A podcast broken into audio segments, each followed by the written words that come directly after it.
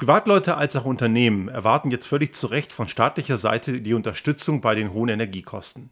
Diese Hilfe ist berechtigt und die kommt auch. Aber um es wirklich so zu machen, dass auch alle anderen sehr viel wichtigeren oder zumindest gleich wichtigen Ziele nicht ignoriert werden, braucht es mehr als nur die Gießkanne.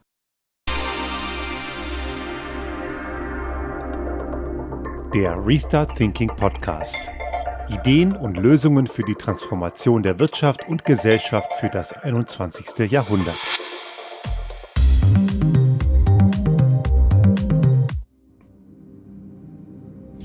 In der heutigen Folge 186, da sind wir immer noch beim Thema Energiekrise und auch dieses Mal wie sollte es anders sein, wird das Thema Klimakrise nicht unbeantwortet bleiben und auch nicht unbeachtet, denn wir haben es natürlich momentan mit einer gewissen Energieknappheit zu tun. Das ist, glaube ich, mittlerweile jedem klar und dass hier offensichtlich ein größenwahnsinniger Diktator jedes Mittel nutzt, um andere Länder zu erpressen und niederzumachen, weil er selbst schwach ist. Auch das ist zumindest den meisten klar. Ein paar Verstrahlte finden den immer noch geil, aber denen ist sowieso nicht zu helfen.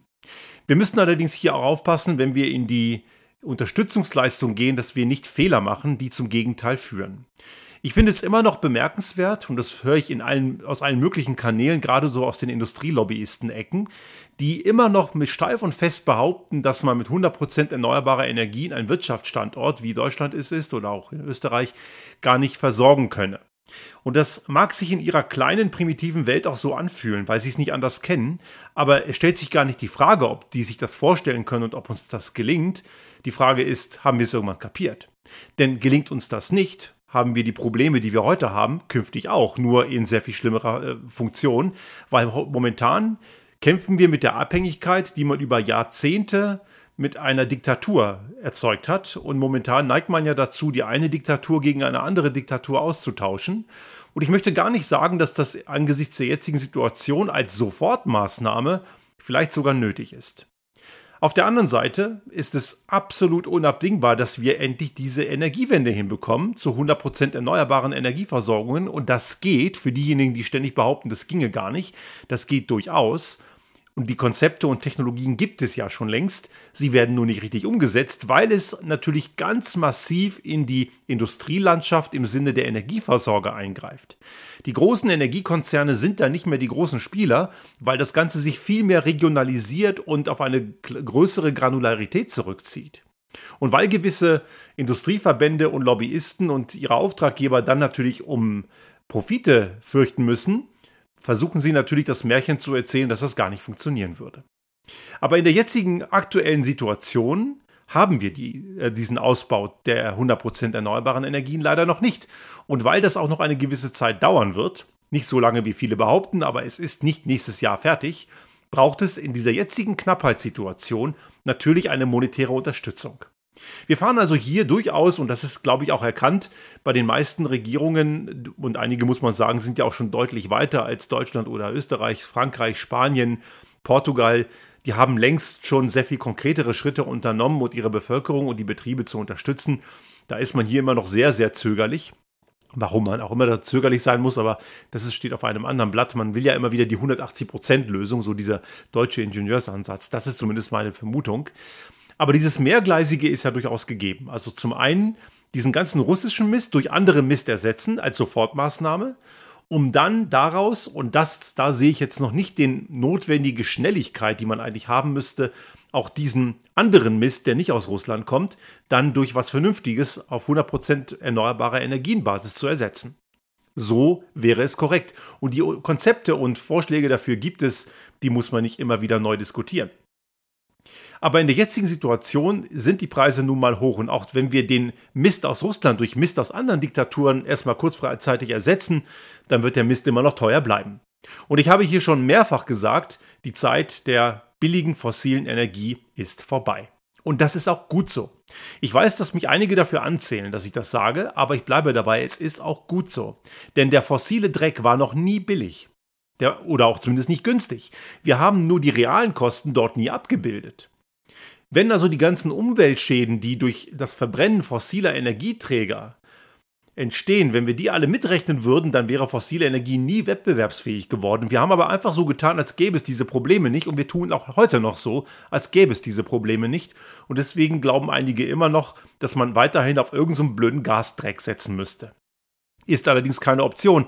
Und äh, dass das keine Option ist, das macht uns spätestens irgendwann die Gewalt der Natur klar.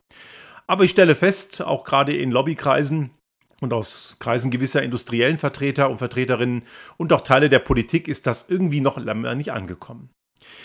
Wenn ich jetzt allerdings Menschen unterstützen will, und das ist sehr wichtig, wir haben ja letztens eine Folge gemacht, wo es auch um das äh, Erstarken von rechtsextremen Gruppierungen geht, und die kommen deswegen aus dem Sumpf raus, weil sie einfache Antworten geben auf komplexe Fragen, die zwar in der Realität nicht funktionieren, aber gewisse Leute fallen auf diese dumpfen Parolen eben herein.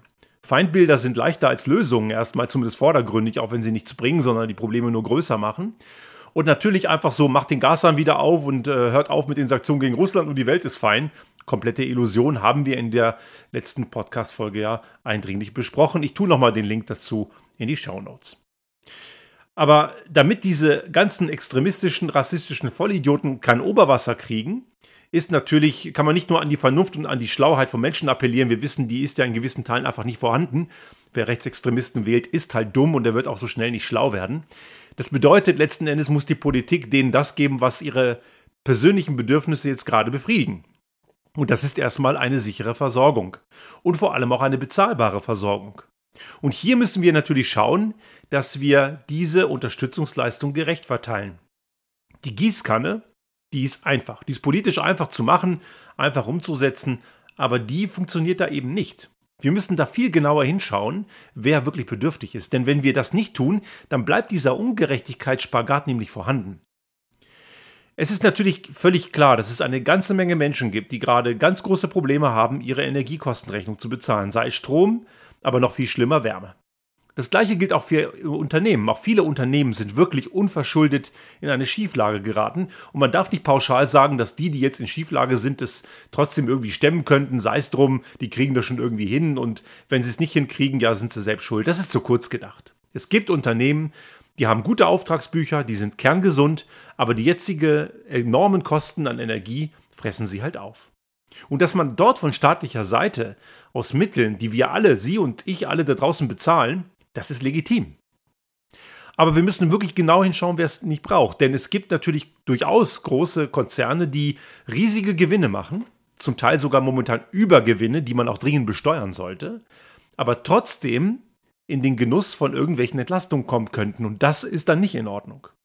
Man kann das doch sehr gut daran erkennen, ob ein Unternehmen am Ende eines solchen Jahres und auch im nächsten Jahr anfängt, Dividenden auszuzahlen oder fette Managerboni. Ich würde ganz klar staatliche Hilfen daran knüpfen, wenn man sie denn bekommt, dass keine Boni gezahlt werden und keine Dividenden. Wenn ein Unternehmen so gesund ist, dass es Überschussbeteiligungen an Manager und an Eigentümer, also an Aktionäre und Aktionärinnen austeilen kann, dann kann es denen so schlecht nicht gehen. Dann brauchen sie auch keine Unterstützung vom Staat.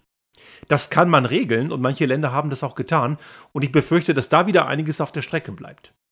Wenn ein Unternehmen in den letzten Jahren auch riesige Gewinne eingefahren hat, und das müssen sie ja berichten, es gibt ja Geschäftsberichte, auch das ist leicht zu prüfen, und die Finanzbehörden kennen ja die Zahlen von den Unternehmen, auch da kann man eine Grenze ziehen und sagen, ab einer bestimmten Gewinnmarge, die ein Unternehmen gemacht hat, ab einer bestimmten Gewinnhöhe nach Steuern, brauchen sie keine Unterstützung. Die haben genug und momentan ist die Zeit so, dass es allen möglichen Leuten natürlich irgendwo an den Kragen geht. Jeder zahlt irgendwo an irgendeiner Stelle etwas mehr. Die Unternehmen hingegen, die ihre Hausaufgaben gemacht haben, und auch die gibt es, die jetzt keine überhöhten Energiekosten haben, wir sind Gott sei Dank eins von diesen Unternehmen, die merken auch keine mehreren Kosten. Warum sollten wir als Unternehmen jetzt oder andere, die ihre Hausaufgaben gemacht haben, jetzt irgendeine Zuwendung bekommen, wenn wir gar keine höheren Energiekosten haben? Wir erzeugen, ich habe das schon mehrfach gesagt, den größten Teil unserer Energie hier selber und die kostet uns genau genommen bis auf die Investition dafür gar nichts.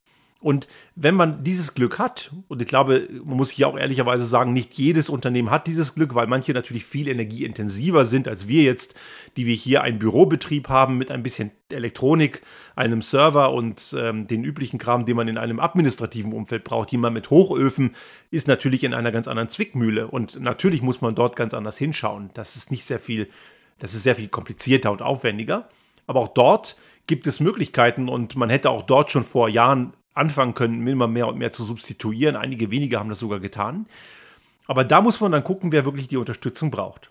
Also beim Unternehmensumfeld, wer braucht es wirklich? Wo gibt es diese, diesen prekären Engpass? Und wenn man Unterstützung vom Staat bekommt, muss es eine entsprechende angepasste, mindestens maßvolle, aber auf jeden Fall angepasste Dividenden- und Boni-Politik geben im Unternehmen, weil Dividenden und Boni für die Jahre, wo man entsprechende Unterstützung bekommen hat, nicht drin sein können.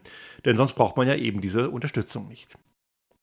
Bei Privatleuten ist das Ganze etwas ähnlich gelagert und auch da müssen wir genau hinschauen, wer die Unterstützung braucht. Und wir müssen hier durchaus in der heutigen Zeit weiterschauen als nur diejenigen, die an, von Sozialleistungen leben oder Rentnerinnen und Rentner mit ganz kleinen Renten. Die müssen auf jeden Fall bedacht werden.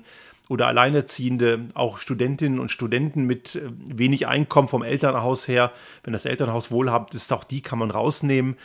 Aber wir müssen, wir müssen schauen, dass hier natürlich die Problematik auch deutlicher in die Mitte der Gesellschaft hineinragt. Also auch Leute, die durchaus in, unter normalen Umständen mit ihrem Einkommen gut über die Runden kommen mit ihrer Familie, sind momentan in einer gezwickten Situation.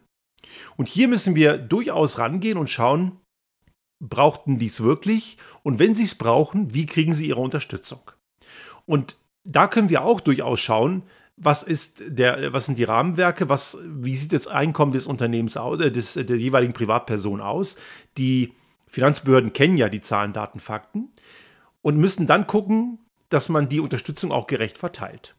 Und hier kann man jetzt hergehen und nicht einfach so sagen, okay, du kriegst jetzt jeden Monat x Euro oder sowas oder du kriegst halt die, den Gaspreis gedeckelt und so, sondern dass man da schaut, was braucht eine Person zum anständigen Leben pro Monat oder pro Jahr im Schnitt, dann kann man das ja runterrechnen, um eben nicht zu, nicht zu frieren. Und dieser Grundsockel, pro Person gerechnet, der wird gedeckelt. Den bekommt man zum besseren Preis. Sicherlich nicht zu dem Preis, wie man es früher hat, dann ist der nicht mehr vier, fünfmal so teuer, sondern vielleicht nur noch doppelt so teuer oder 1,5 mal so teuer. Da springt der Steuerzahler ein. Und was man darüber hinaus braucht, zahlt man Länge mal Breite. Und das führt dazu, dass die Leute auch noch den Einspardrang haben. Das heißt, wenn ich wenig brauche, wenn ich mich, wenn ich einspare an den Stellen, wo es möglich ist und, und meinen Grundsockelbedarf, den man pro Person braucht, und da gibt es ja genügend Werte, wo man sagen kann, in einem normalen Wohnumfeld, eine Person, die dort lebt, braucht x Kilowattstunden Heizenergie pro Monat, abgebildet in Gas, kostet so und so viel damit man vernünftig äh, leben kann und nicht frieren muss. Und alles, was darüber hinausgeht, zahlt man mehr. Dann wäre auch der Einsparanreiz gegeben. Und man würde eben die Leute, die deutlich mehr brauchen und meinen, die müssten ihre Bude auf 26 Grad heizen, solche Assis gibt's. Wir kennen auch welche von der Sorte, die sagen, mir ist es wurscht, ich heize immer auf 26 Grad. Dann sollen die bitte auch den zehnfachen Preis dafür zahlen.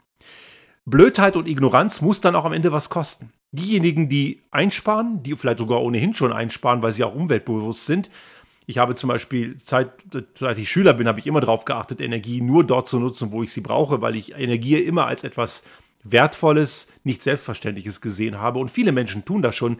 Das bedeutet, die kommen dann mit dem Grundsockel aus und haben damit relativ wenig Probleme.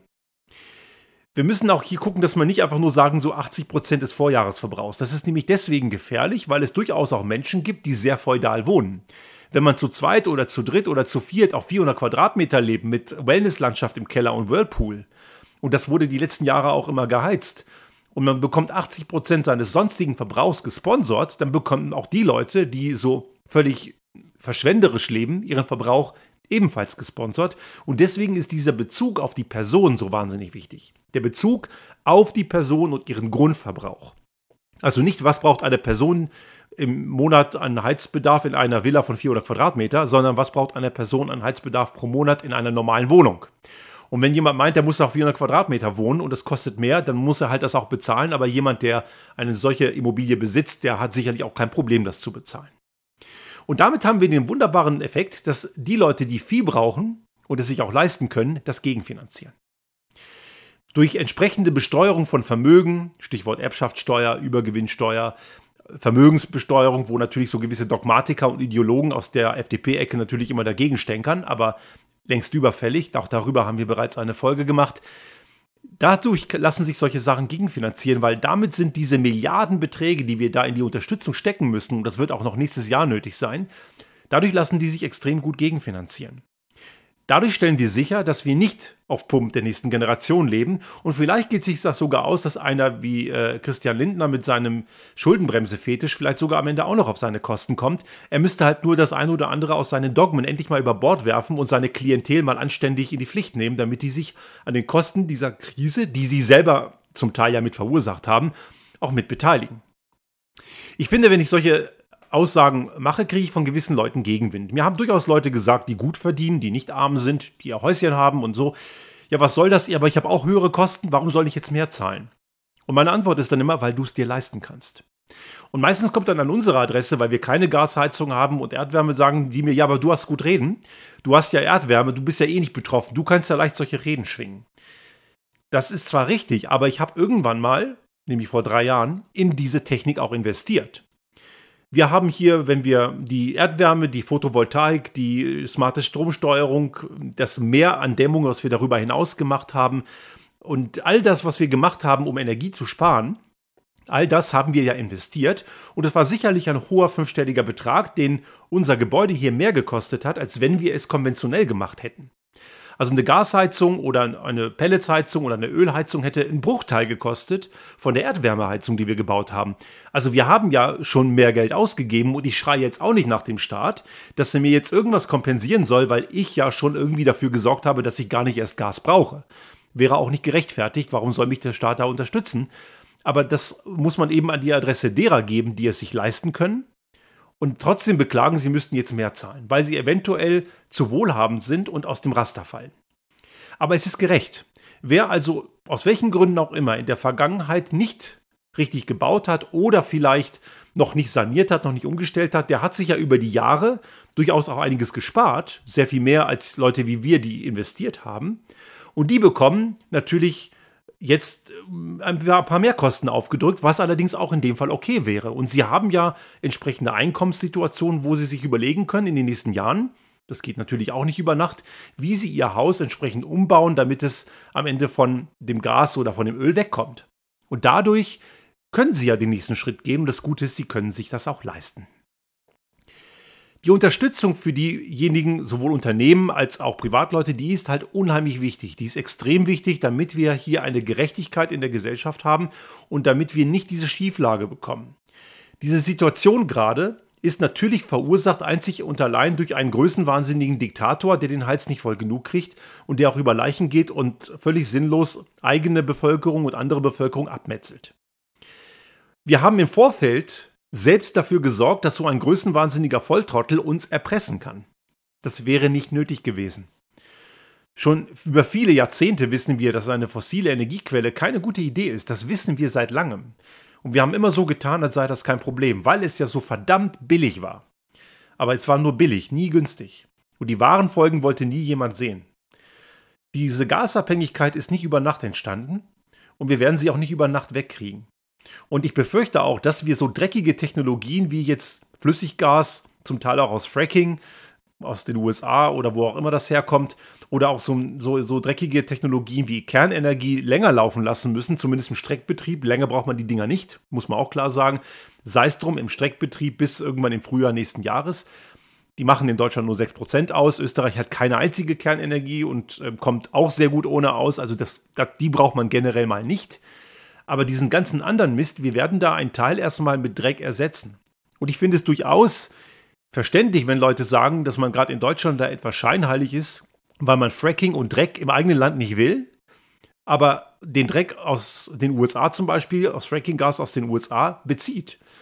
Und natürlich verstehe ich dann Leute, die dann sagen, ja, dann machen, müssen wir es auch konsequenterweise bei uns machen, weil wir nutzen den Mist ja, wir ziehen ihn halt nur woanders her und die Umweltschäden sind dann nur woanders. Nur, wir müssen grundsätzlich, egal ob wir das jetzt irgendwo her beziehen oder ob wir uns ehrlich machen und sagen, jetzt müssen wir auch in Deutschland Fracking machen, was ich jetzt für keine gute Idee halte, aber angenommen, wir kommen zum Schluss, wir brauchen das als Übergangszeit, weil wir uns zu sehr abhängig gemacht haben. Es gibt am Ende nur eine einzige Lösung. 100% erneuerbare Energien. Und das geht. Auch für die gasgetriebene Energieerzeugung. Es gibt Möglichkeiten von Biogas. Ich sehe das jede Woche, wenn hier der Müllwagen kommt und die Biotonne abholt. Jetzt nicht bei uns, wir haben keine, weil wir das in unseren Kompost schmeißen. Aber es gibt so viel Kompost, ich weiß nicht, wo der landet, wahrscheinlich auf irgendeiner Deponie. Warum kommt das nicht in eine große Biogasanlage, die hier im Ort steht und der Ort hier selber kann dann seine Haushalte, die Gasheizung haben, mit Biogas versorgen. So Gemeinden in Deutschland, wie zum Beispiel die Gemeinde Jünde in der Nähe von Göttingen, macht das seit den 90er Jahren. Die haben ihre eigene Biogasanlage und können sich selbst damit versorgen. Solche Konzepte sind ja alle da und sie muss man am Ende umsetzen und machen. Und es führt kein Weg dran vorbei, dass wir das tun. Also wenn jetzt einige glauben, wir substituieren den einen Dreck von der einen Diktatur durch den Dreck einer anderen Diktatur oder irgendeinen anderen Dreck aus den USA, dann ist das ein Holzweg. Wir werden von fossilen Energieträgern, egal aus welchen Quellen sie kommen, wegkommen müssen. Verbrennungsprozesse sind immer ein bisschen suboptimal, aber auch die wird es natürlich künftig geben. Wir werden manche Prozessenergien, auch gerade in der Stahlindustrie und sowas, brauchen sehr, sehr hohe Energien. Da wird man auch mit Wasserstoff arbeiten müssen, aber auch den kann man ja immer mehr und mehr regenerativ erzeugen. Das ist momentan noch ein großer Luxus. Nur 0,7 Prozent der weltweiten Wasserstoffproduktion ist echter grüner Wasserstoff. Das ist nicht viel. Da muss man sehr viel mehr machen und man muss ihn regional erzeugen, statt ihn mit irgendwelchen Gastankern dann irgendwie über die Ozeane nach Europa zu bringen. Das kann man schlauer machen, sehr viel regionaler. Und man muss eben auch auf Biogas gehen für die Anwendungen, wo man eben gasbasierte Verbrennungsprozesse braucht. Aber Neubauten von Gebäuden sollten ohne Verbrennungsprozesse auskommen. Die Technologien gibt's und man muss heute, um eine Erdwärmeanlage zu bauen, schon lange nicht mehr bohren. Es gibt heute auch Möglichkeiten ohne tiefe und aufwendige Bohrungen mit Erdwärme, mit Geothermie. Und in vielen Regionen, auch in Mitteleuropa, funktioniert ja auch luftbasierte Wärmepumpentechnik. Man muss ja nicht überall immer in die Erde rein irgendwo im Südwesten Deutschlands oder auch im Westdeutschland oder in, im Osten Österreichs, wo es ja auch recht warm ist, oder in Südeuropa sowieso, da funktionieren auch Wärme, Luftwärmepumpen sehr gut. Da ist nicht mal eine Geothermie nötig. Und diese Ansätze müssen wir immer weiterfahren. In der jetzigen momentanen Phase ist absolut klar, die Menschen, die bedürftig sind, brauchen Unterstützung. Aber bitte nur die, die wirklich bedürftig sind. Und die Bedürftigen ragen eben auch schon in große Teile der Gesellschaft mit hinein. Wir können nicht das einfach nur beschränken auf die mit niedrigen Einkommen. Auch mittlere Einkommen sind mittlerweile davon betroffen. Und sowohl für Privatleute als auch für die Industrie muss gelten, ein Grundbedarf muss entsprechend vom Staat subventioniert werden, damit eben die Schieflage aufgefangen wird alles, was über den Grundbedarf hinausgeht, und der muss halt individuell gerechnet werden, der muss entsprechend auch bezahlt werden, damit dabei auch der Einspareinreiz nicht zu kurz kommt. Denn die Energiewende bedeutet nicht nur die Substitution von fossilen Energieträgern hin zu grünen Energieträgern, sondern auch gleichzeitig die Reduktion von Energieaufwand. Das geht einmal durch Änderung von Verhalten und durch Erhöhung von Effizienz. Die Energiewende ist eine Maßnahme, die von vielen verschiedenen Ebenen reingreift. Wir dürfen nicht den Fehler machen, das nur auf der Erzeugerseite zu betrachten, sondern wir müssen auch an unser eigenes Verhalten. Und das gilt im privaten wie auch im wirtschaftlichen Umfeld, dass wir gewisse Dinge, die wir für normal erachteten und dass wir verschwenderisch mit Energie umgehen konnten, diese Zeiten sind vorbei und müssen auch vorbei sein. Denn Energie ist was ganz Wertvolles, egal in welcher Form und keinesfalls selbstverständlich.